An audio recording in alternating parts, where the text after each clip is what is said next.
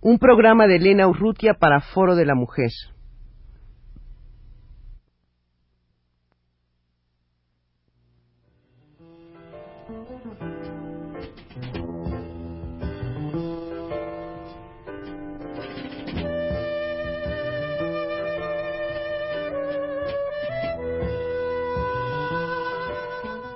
Foro de la Mujer.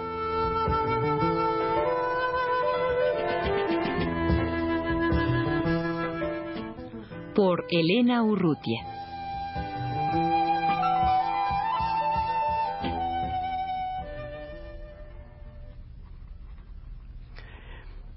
Luisa María Rivera es coordinadora del programa Frontera y Mujeres dentro de la institución CEDEPAC Servicio, Desarrollo y Paz.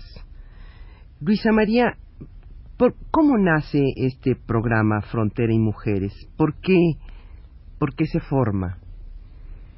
Nace, realmente podríamos decir, de una manera accidental. El programa inicialmente había pensado apoyar pequeñas cooperativas de campesinos a lo largo de la frontera, pero en la medida en que visitábamos las comunidades a lo largo de la frontera, nos topamos con que muchas familias nos platicaban, tengo una hija, mi esposa, o una madre soltera, o una madre viuda, que trabaja en una cosa que nos dijeron se llamaban maquiladoras.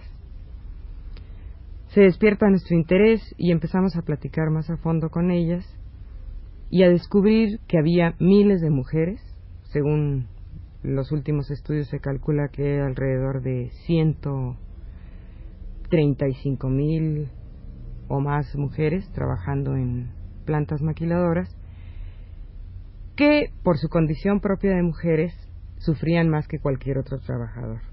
Que en muchas ocasiones son migrantes, no son mujeres del, lugar. Exactamente. Hay de todo, pero en, en muchísimas, en un gran porcentaje, si vienen de pueblitos, sea cercanos a la frontera o de estados cercanos a la frontera, como puede ser Zacatecas, Durango, eh, Nuevo León, Chihuahua, etcétera, ¿no? Y a veces un poco más del sur, pero en general son de los estados del norte de la frontera, ¿no?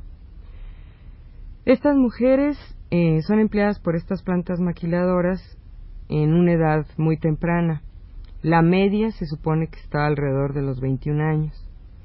Generalmente son chicas que entran a trabajar a los 15, 16, 17 años y no tienen una duración en el trabajo de más de tres, cuatro, cinco años. Hay una rotación impresionante. En ocasiones por causas de salud, ¿no? Causas de salud, porque el ritmo de trabajo es terriblemente presionante. Las cuotas que se fijan en estas plantas son altísimas.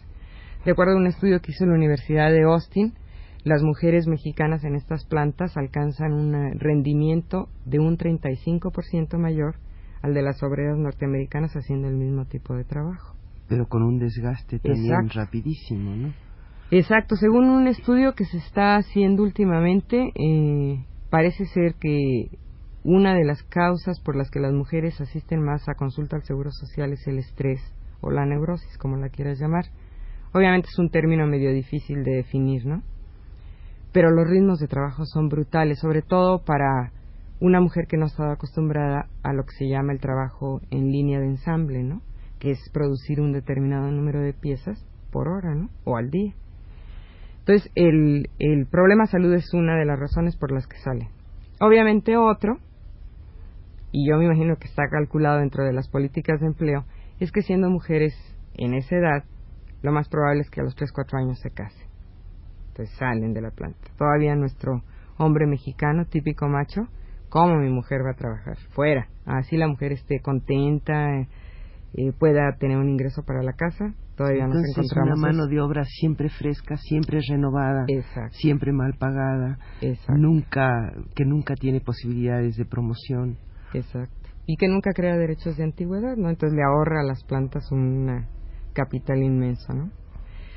Otro problema que nosotros detectamos, además del de salud, que se podría hablar muy ampliamente de él, porque se manejan una serie de sustancias altamente peligrosas que están prohibidas en muchas plantas en Estados Unidos, como el tricloroetileno, que se ha probado en, en laboratorios norteamericanos que es muy probable que cause cáncer.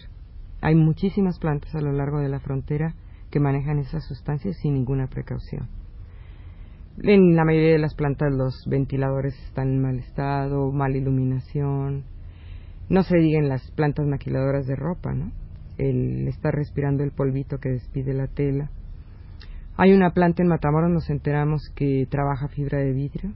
Entonces nos dimos cuenta que las obreras y los obreros respiraban casi continuamente pequeñas partículas de fibra de vidrio. Entonces, ah. la salud es, es un problema muy serio. A mí me tocó ver una maquiladora en Tijuana, eh, una de las llamadas electrónicas, en que están las chicas ocho horas delante del microscopio y el deterioro de la vista es, es evidente en poquísimos años. Claro. Sí, es frecuentísimo que las chavas a los 18, 19 años tengan que usar lentes, cuando que entraron con una vista perfecta. Luisa María, eh, ¿y concretamente el programa Frontera y Mujeres, eh, eh, ¿qué, hace por estas mujeres?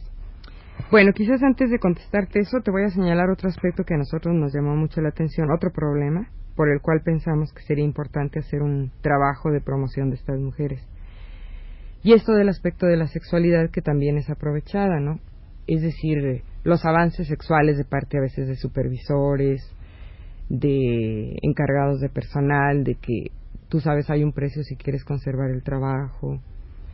Y que las chavas por su edad tan joven, por su falta de experiencia, pues ceden, ¿no? Muertas del miedo y del temor de perder el trabajo. A este hostigamiento sexual que está generalizado y que aquí pues las condiciones se dan. Pero perfectas, ¿no? Para que se, se lleve a cabo. Y entonces pensamos que había una urgente necesidad de, a través de un trabajo lento, si quieres, muy, muy lento, de ir propiciando un espacio a través del cual las mujeres obreras tomaran conciencia de que tenían una dignidad de personas humanas. ¿no? Nosotros decimos que trabajamos a dos niveles, a su nivel de mujeres y a su nivel de obreras. Es decir, que tomen conciencia que valen como personas, que tienen derecho como todo ser humano, y que como mujeres viven en una sociedad en que las manipula y las usa, de lo cual también se aprovechan las plantas. Y también a veces las familias, ¿no? Que se aprovechan de que la obrera trabaje para sacarle su salario íntegramente, ¿no? Esto ha creado también un problema familiar muy interesante. La frontera es un área donde hay pocas eh, oportunidades de trabajo para los hombres. En cambio, las plantas maquiladoras ofrecen trabajo casi exclusivamente para la mujer. ¿Qué pasa? Que te encuentras un número muy alto de mujeres abandonadas, de madres solteras, el marido cruzó probablemente la frontera buscando trabajo del otro lado, como decimos ahí en el norte, y nunca regresa, ¿no? O el chavo andaba por ahí de paso, viven unos meses, viene el embarazo y el chavo desaparece. Muchas veces no por irresponsabilidad, que pudiera ser el caso, sino porque no hay trabajo. El área fronteriza es una zona que casi no tiene industria mexicana. Entonces, los eh, Toda la población masculina que migra a la frontera generalmente intenta cruzar del otro lado. A veces se quedan en poblados cercanos, como es eh, lo más frecuente en el área de San Diego, donde hay muchas plantaciones, ranchos grandes. Pero en el caso de Texas a veces no encuentran trabajo y se van hasta el norte, Wisconsin, Detroit, hasta Canadá van a dar estos cuates, ¿no? Entonces lo que tratamos a base de este trabajo, pequeños grupos de autoconciencia podríamos llamarles, es de que las mujeres vayan descubriendo que tienen capacidad de pensar, de expresarse, de analizar su situación, de criticarla y por lo mismo de organizarse e intentar, si quieres, pequeñas acciones, ¿no? Pero que vayan modificando tanto sus condiciones de vida familiar, sus condiciones de vida en la comunidad en donde viven y las condiciones de vida en el trabajo, ¿no? Luisa María, tal vez conviniera hacer un pequeño paréntesis y, y que nos dijeras eh, en qué consiste este CDPAC de, del que surge el programa Frontera y Mujeres. Es como una expresión lógica de lo que intenta hacer CDPAC nuestro programa. CDPAC nace de un intento de respuesta a la problemática generalizada que vive nuestro país, tanto en el campo como en las zonas urbanas marginadas, como en el caso específico de la mujer. Es una institución que podríamos llamar de tipo humanitario, con una gran preocupación por la dignidad de la persona humana y por un estándar de vida más justo, más igualitario, por condiciones de vida de justicia en general, podríamos resumirlo así, ¿no? ¿Cuál es el financiamiento que tiene este servicio de desarrollo y paz? Fundamentalmente vivimos de donativos, de gente que conoce nuestro trabajo, que lo aprecia y nos apoya, ¿no? Generalmente nuestros programas no se llevan mucho dinero. Somos gentes, todas las que trabajamos ahí, con una cierta orientación, es decir, el convencimiento de que hay que trabajar para que México sea un país más digno y más justo para toda su población. Entonces no somos gente que devengue grandes salarios, sino que de alguna manera gran parte de nuestro trabajo tiene un cierto porcentaje de voluntariado, podríamos decir. ¿no? ¿Y el financiamiento que viene del extranjero, fundamentalmente de qué instituciones o Mira, de nuestro trabajo, fundamentalmente viene de grupos de mujeres de otros países que se interesan por la mujer mexicana, tanto de Estados Unidos como de Canadá, como de Holanda, de Francia. Pequeños grupos de mujeres, no son instituciones muy grandes que se han interesado por nuestro trabajo y que nos mandan pequeños donativos año con año, ¿no? Para apoyar el trabajo. Y volviendo, Luisa María, al, programa mismo de Frontera y Mujeres, eh, ¿con cuántos grupos de mujeres o con cuántas mujeres eh, están ustedes o han estado ustedes trabajando en estos tres años y medio que tienen de funcionamiento? Mira, eh, sería muy fácil que yo presumiera y dijera, tenemos muchísimos grupos. Sí tenemos, yo creo que ahorita alrededor de 50 grupos, pequeñitos, son grupos pequeños de 8, 10, 12 mujeres que se reúnen a conversar, a analizar, que como te decía van aprendiendo en un proceso de equipo a analizar su propia situación. Pero de estos 50 grupos varía un poco, por la misma situación que te señalaba antes de rotación en el trabajo. Es decir, muchachas que ya empiezan a analizar su vida, que empiezan a tener capacidad de pensar, de proponer, de actuar. Prum, de repente aparece el novio y colorín colorado desapareció la chava, ¿no? Entonces varía un poco el trabajo. A nosotros eso no nos desalienta. Pensamos que pase lo que pase, las chavas sigan o no en los grupos, ya se sembró una semilla, una conciencia de que yo soy alguien, ¿no? Que tengo derecho a expresarme, a analizar lo que vivo y a intentar modificarlo, ¿no? ¿Y han encontrado ustedes resistencia de parte de las empresas que, que dan trabajo a estas mujeres para esta pues forma de concientización que ustedes están operando en ellas bueno, o están propiciando? Obviamente nosotros no les pedimos permiso a las empresas, ¿no? Es un trabajo que más bien se hace a nivel de barrio, a nivel comunitario nos interesa mucho que se involucre la familia de la obrera. Porque si tú intentas hacer un proceso de concientización en la mujer y no vas de alguna manera involucrando o al marido, a los padres, muchas veces la chava va a tronar en el proceso, ¿no?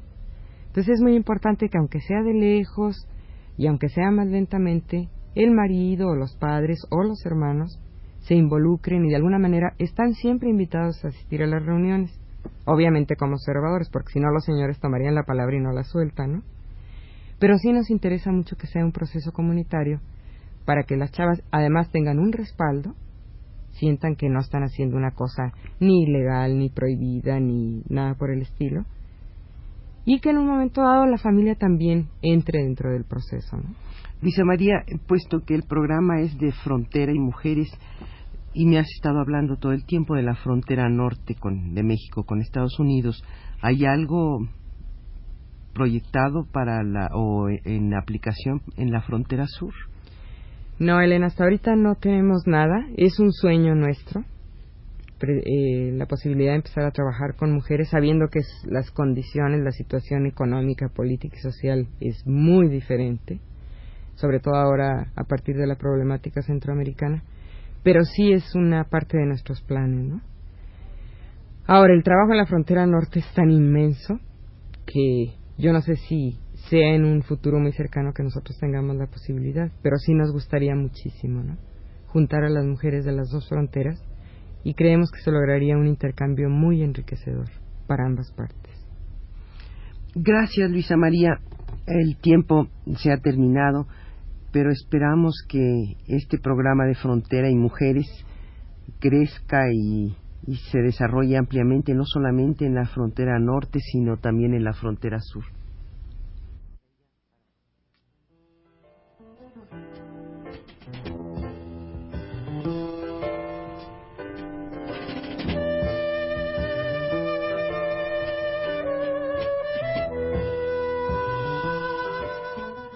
Foro de la Mujer.